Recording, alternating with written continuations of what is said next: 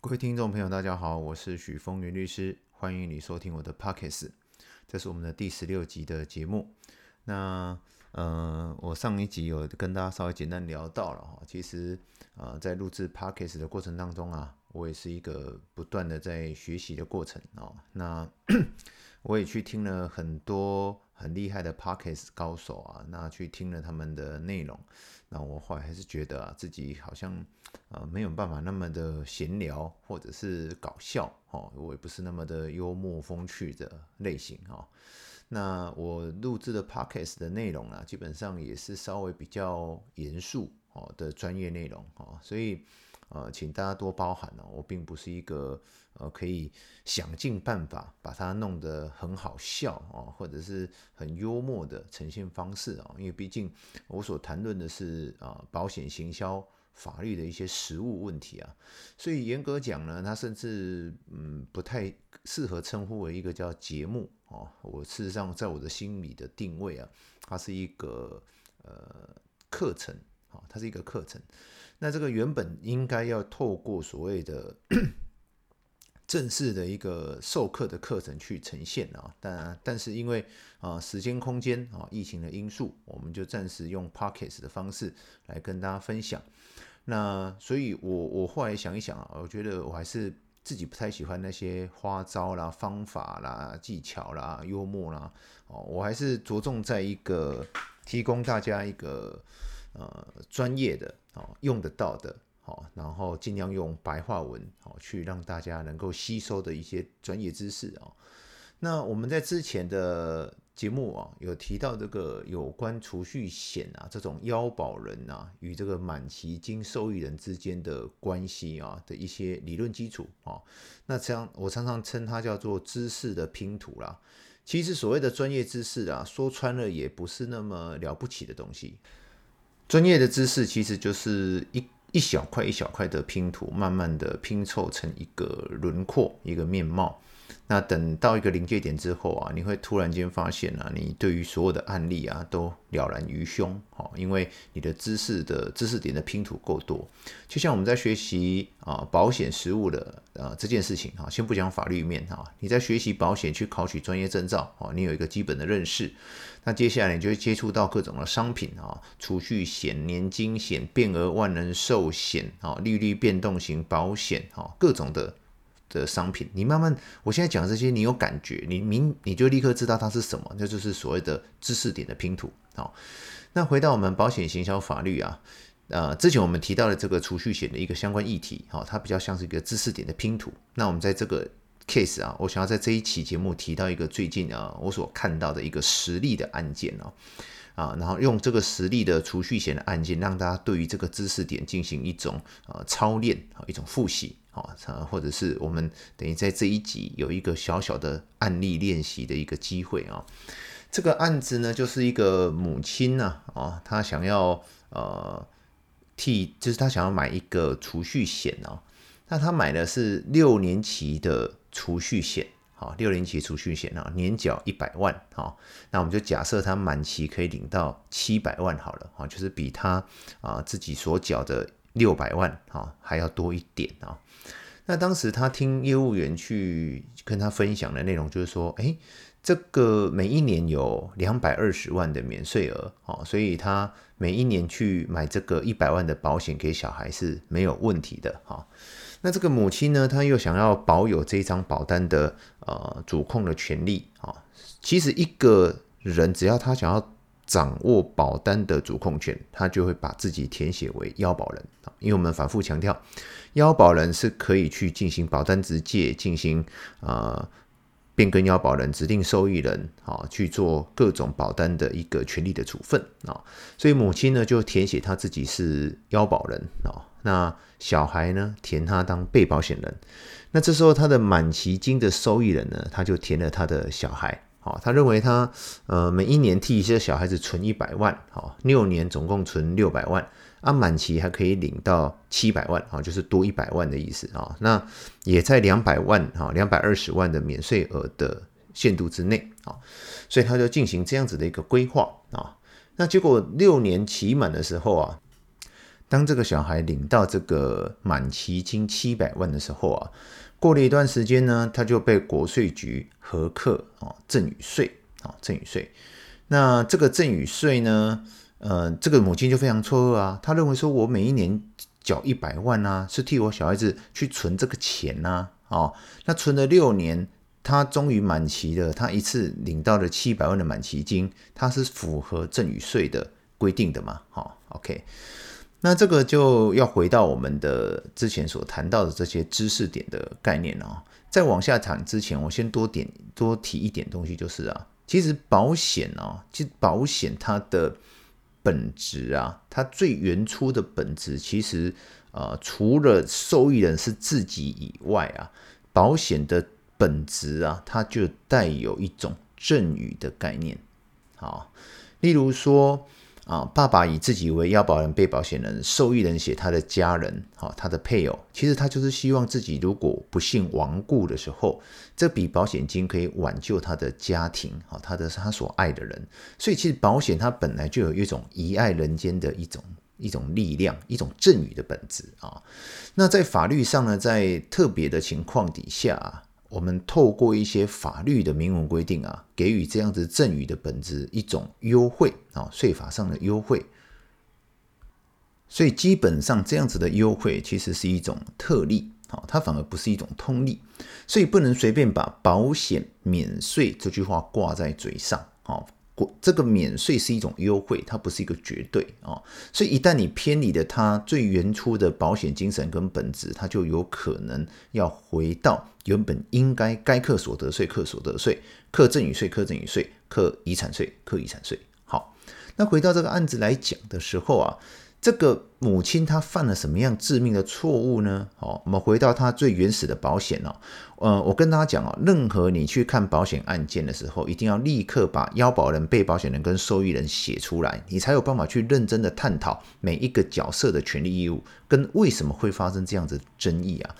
这个母亲她一开始填写这张储蓄险的时候，她腰保人是母亲自己啊，被保险人是儿子。满期金的受益人也是儿子啊，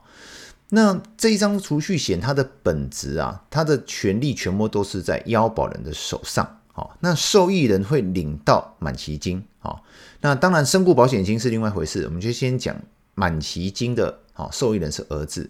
那国税局好跟最高行政法院都有明利的通说见解啊，当腰保人与受益人啊非同一人。好，我现在不是讲身故保险金啊，我讲的是储蓄险的满期金啊，就是储蓄险满期会领到的一笔钱啊。当腰保人与受益人啊非同一人的时候，他就视同一种啊，视同一种赠与行为，好，视同一种赠与行为。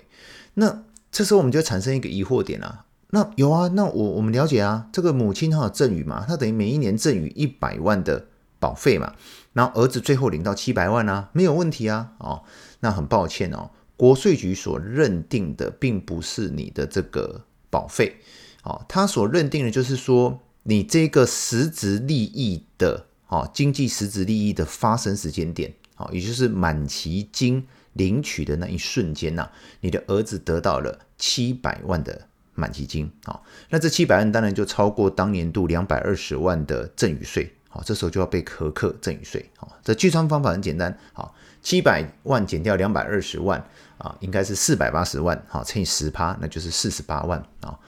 那这时候我们就会产生疑惑说，那为什么不是用这个保费一百万去算呢？好，这个道理很简单哦，因为腰保人呐，腰保人他是随时可以去更换好这个满期金受益人的，所以你不能说我在一到六年的这个累积期的这个期间之内啊，它就产生了经济利益的移动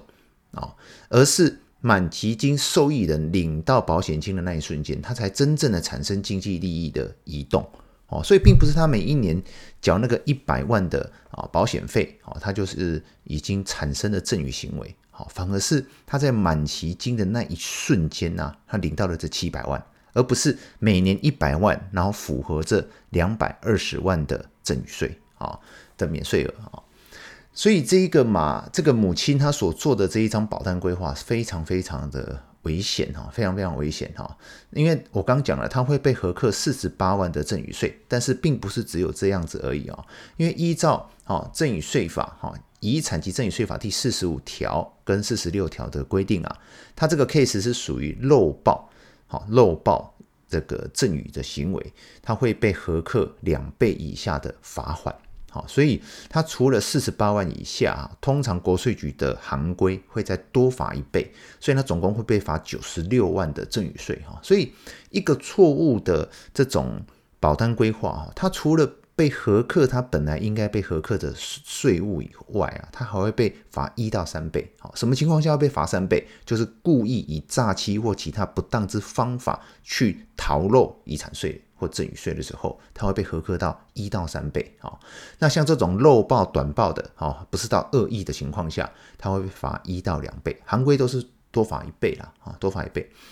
但是，所以这个案子是非常非常危险的。那另外一个方法就是说，那那我该怎么做呢？那我可不可以避免这种情形发生呢？有，我刚讲过了。第一个情形，第一个技巧就是你去变更受益人。这时候你的变更受益人，如果母亲把儿子写成他自己，从儿子变成他自己，所以腰保人是母亲，受益人是谁？是母亲自己。所以这时候就没有这个赠与税的问题。好，那依照呃所得税法第四条的规定啊，基本上。人身保险给付这种情况下，它也是免税的啊，它也是免税的。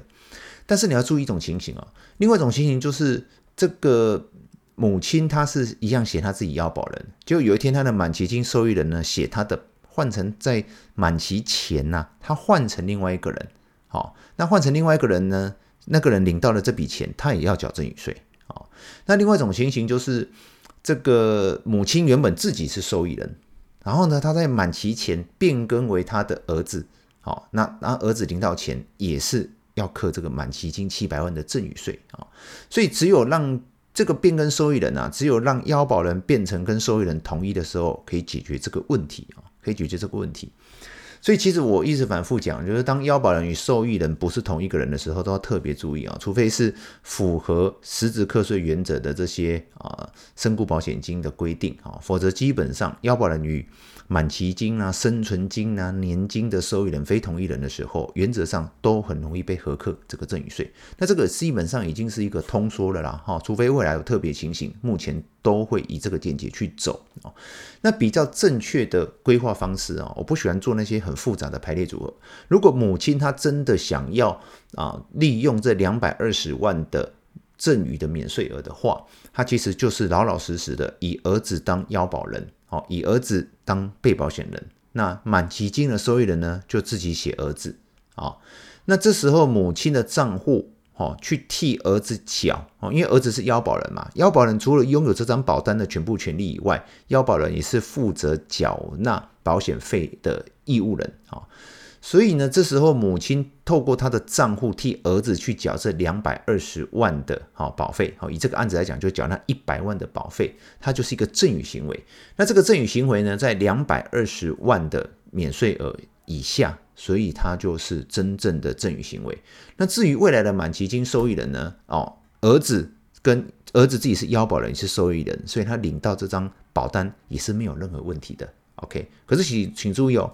如果这时候的腰保人是儿子，儿子还写成他的配偶哦，一样就回到腰保人与受益人非同一人，他就会被合课赠与税。好，那这是今天的这个利用哈第十六集的内容啊，我们来跟大家简单聊了一下，好，这个小小实例题的操练啊哈。那最后我要再多讲一点的，就是啊，其实以这个案子来讲啊，除了腰保人与满期金受益人非同一人会被视为一种赠与行为以外，如果母亲透过变更腰保人，哈，因因为腰保人可以终止保险契约取得解约金嘛，所以变更腰保人的这件事情啊，它也是一种赠与行为，好，赠与行为。那但是现在其实，在过去变更腰保人自己就可以做了哈，可是，在新的这个呃，从二零二零年开始啊，国税局已经通令所有保险公司哈。你们要去进行变更要保人的话，因为他已经通例认为变更要保人其实就是一个赠与行为，所以变更要保人呢，依现在的通例规定啊，他要缴验哈相关的免税证明啊，免税证明。那什么情况下要变更要保人？第一个就是原要保人申请变更为新的要保人；第二种情况就是要保人身故了，好，这时候要去进行要保人。我们未来会针对这个要保人身故、继承人。呃，透过协议去变更要保人，好，这个是一个法律上的点，这个我们未来会专程专门做一个法律上的这个 case 哈。那但是这个变更腰保人新的规定啊，他就要缴纳这个完税证明，好，或者是免税证明书。那保险公司其实当时非常的错愕，他想说奇怪，这个这个这个规定跟我有什么关系呢？啊，但是后来国税局非常的厉害哦，他拿出了遗产及赠与税法第四十二条的规定啊。这四十二条在讲什么？他就是在讲说啊，这个任何的公司机关呐，啊，只要在进行这个财产权的移转登记的时候，都必须要要求当事人减负税款缴清证明书或免税证明书，或不计入遗产总额计损的证明书等等等等，就是简单讲，就是免税证明啊，或完税证明。可是国总那个保险公司当时很惊讶，这个跟他有什么关系哦？但是他这里，因为他条文有提到，他叫公司私人的私哈。事业办理遗产及赠与财产之财产权登记啊，移转时就要缴付，所以后来呢，保险公司也被迫啊，只能够配合，但是这个在实务上其实造成非常非常大的一个挑战啊，非常非常大挑战。可是没办法啊，因为是遗产及赠与税法第五十二条的规定啊，如果这些保险公司不配合，是可以处一万五千块以下的罚款。所以在这一个最节目的最后，我跟提醒大家就是说啊，这个已经是一个赠与的本质啊，就是变更要。保人他其实就是一个赠与的本质啊，那这个赠与的本质呢，现在除了它的本质问题以外，啊，你要去申请变更要保人，也都还要提出啊赠与税的一些完税证明才能够办理，好，这也是一个最后提醒大家的。好，那未来我会再针对我刚讲的那个要保人身故的时候啊，它其实涉及到一个继承啊这专业知识。好，那我会在另外专程录制一集 Pockets 来跟大家去分享。那以上呢，就是我们今天这个简短的实力操演课程啊，要跟大家分享的，希望对大家有所帮助。谢谢大家。